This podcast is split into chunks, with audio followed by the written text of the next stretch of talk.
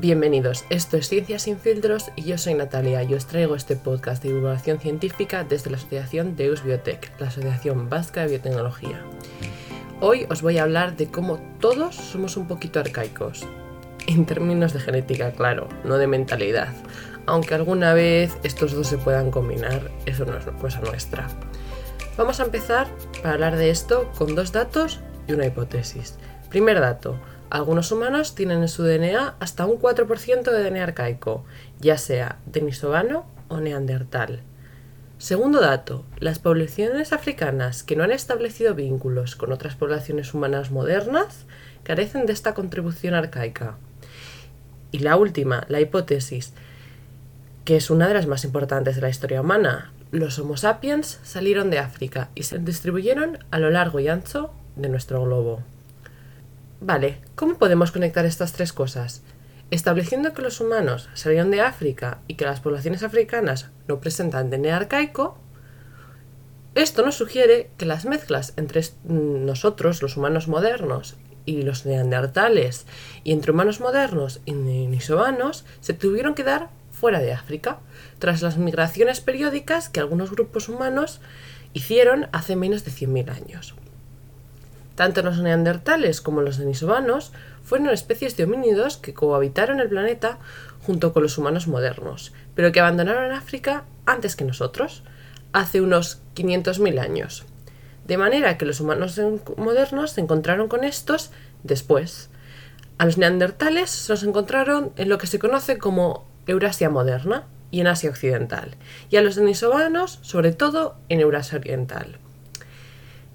Esta diferenciación de linajes, la división en humanos modernos, neandertales y denisovanos, fue seguida por periodos de mezcla entre los tres grupos de homínidos, que es lo que explica que actualmente algunos seres humanos tengan un 2% de DNA neandertal y hasta un 5% de DNA denisovano. Una pregunta que nos podemos hacer en este caso es si todos los humanos que tienen DNA arcaico, ya sea denisovano o neandertal, tienen además los mismos trocitos.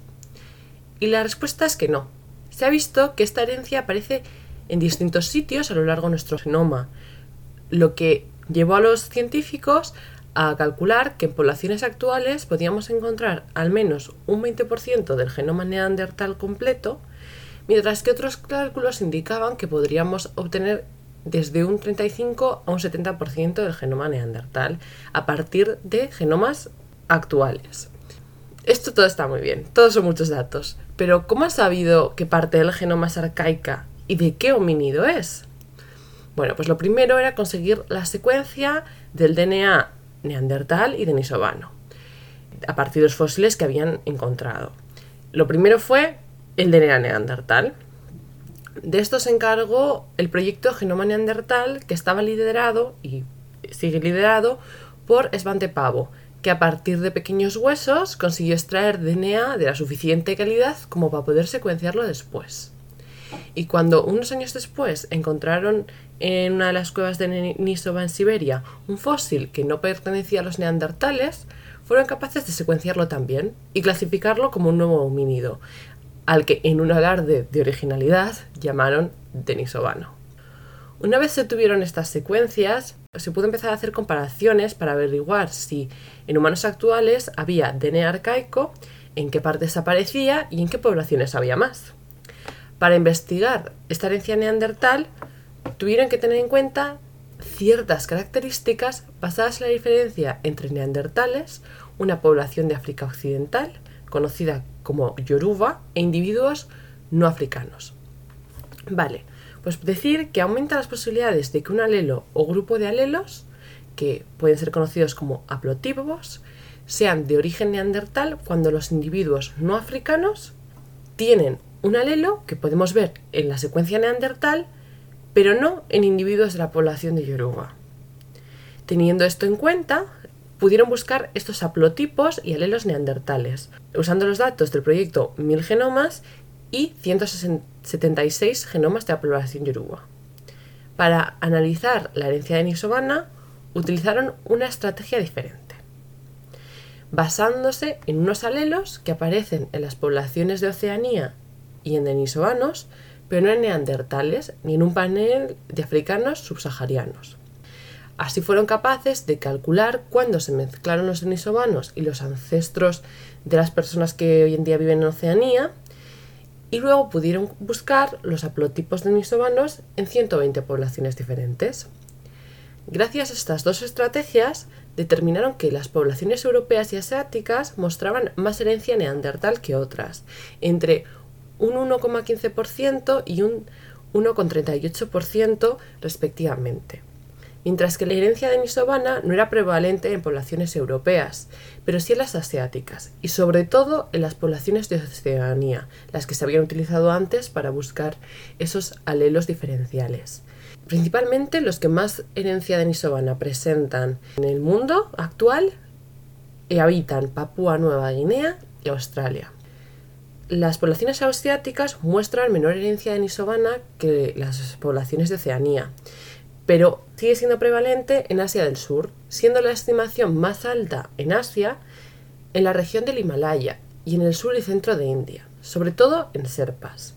Esto se ha hipotetizado que puede deberse al origen denisovano del gen responsable de adaptación a grandes alturas en tibetanos, el gen EPAS-1, por si lo queréis mirar. Gracias a estos estudios, además de determinar qué poblaciones presentan mayor porcentaje de cada una de estas herencias, fueron capaces de ver qué genes tenían una mayor herencia arcaica. Se observó que los genes involucrados en la formación de filamentos de queratina mostraban una gran herencia neandertal.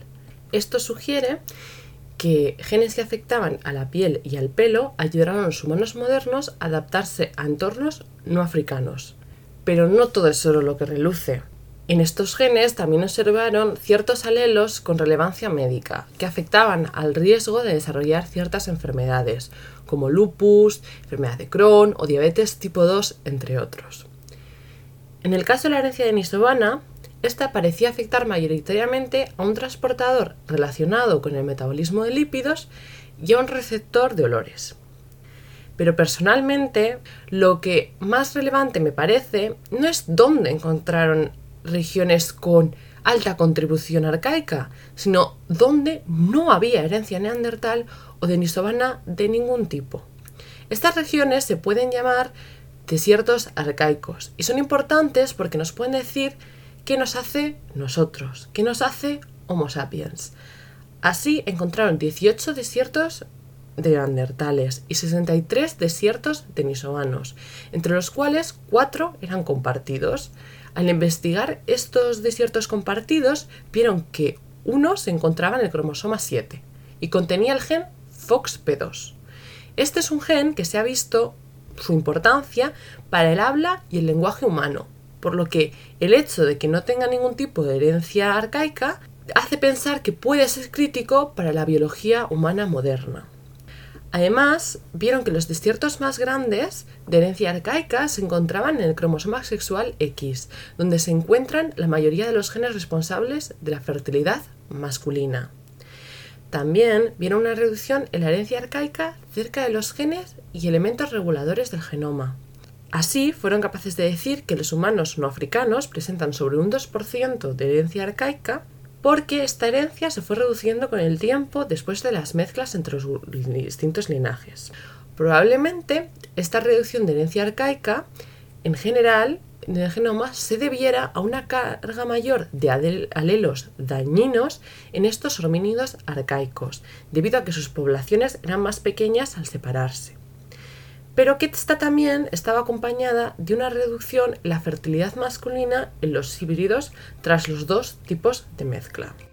Esto es todo lo que os tengo que contar por hoy sobre cómo todos somos un poquito arcaicos.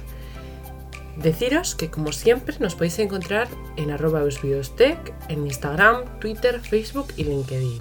Y que en la descripción de este podcast está nuestro correo electrónico, para que podáis contactar con nosotros para lo que queráis, tanto para preguntar dudas, curiosidades o temas que os gustaría escuchar en los siguientes podcasts, incluso si queréis saber más sobre esos genes en los que la herencia neandertal ha tenido mayor efecto. Muchas gracias por escucharnos y os esperamos en el siguiente episodio. Es que ricasco en su teagatik eta horrengo arte.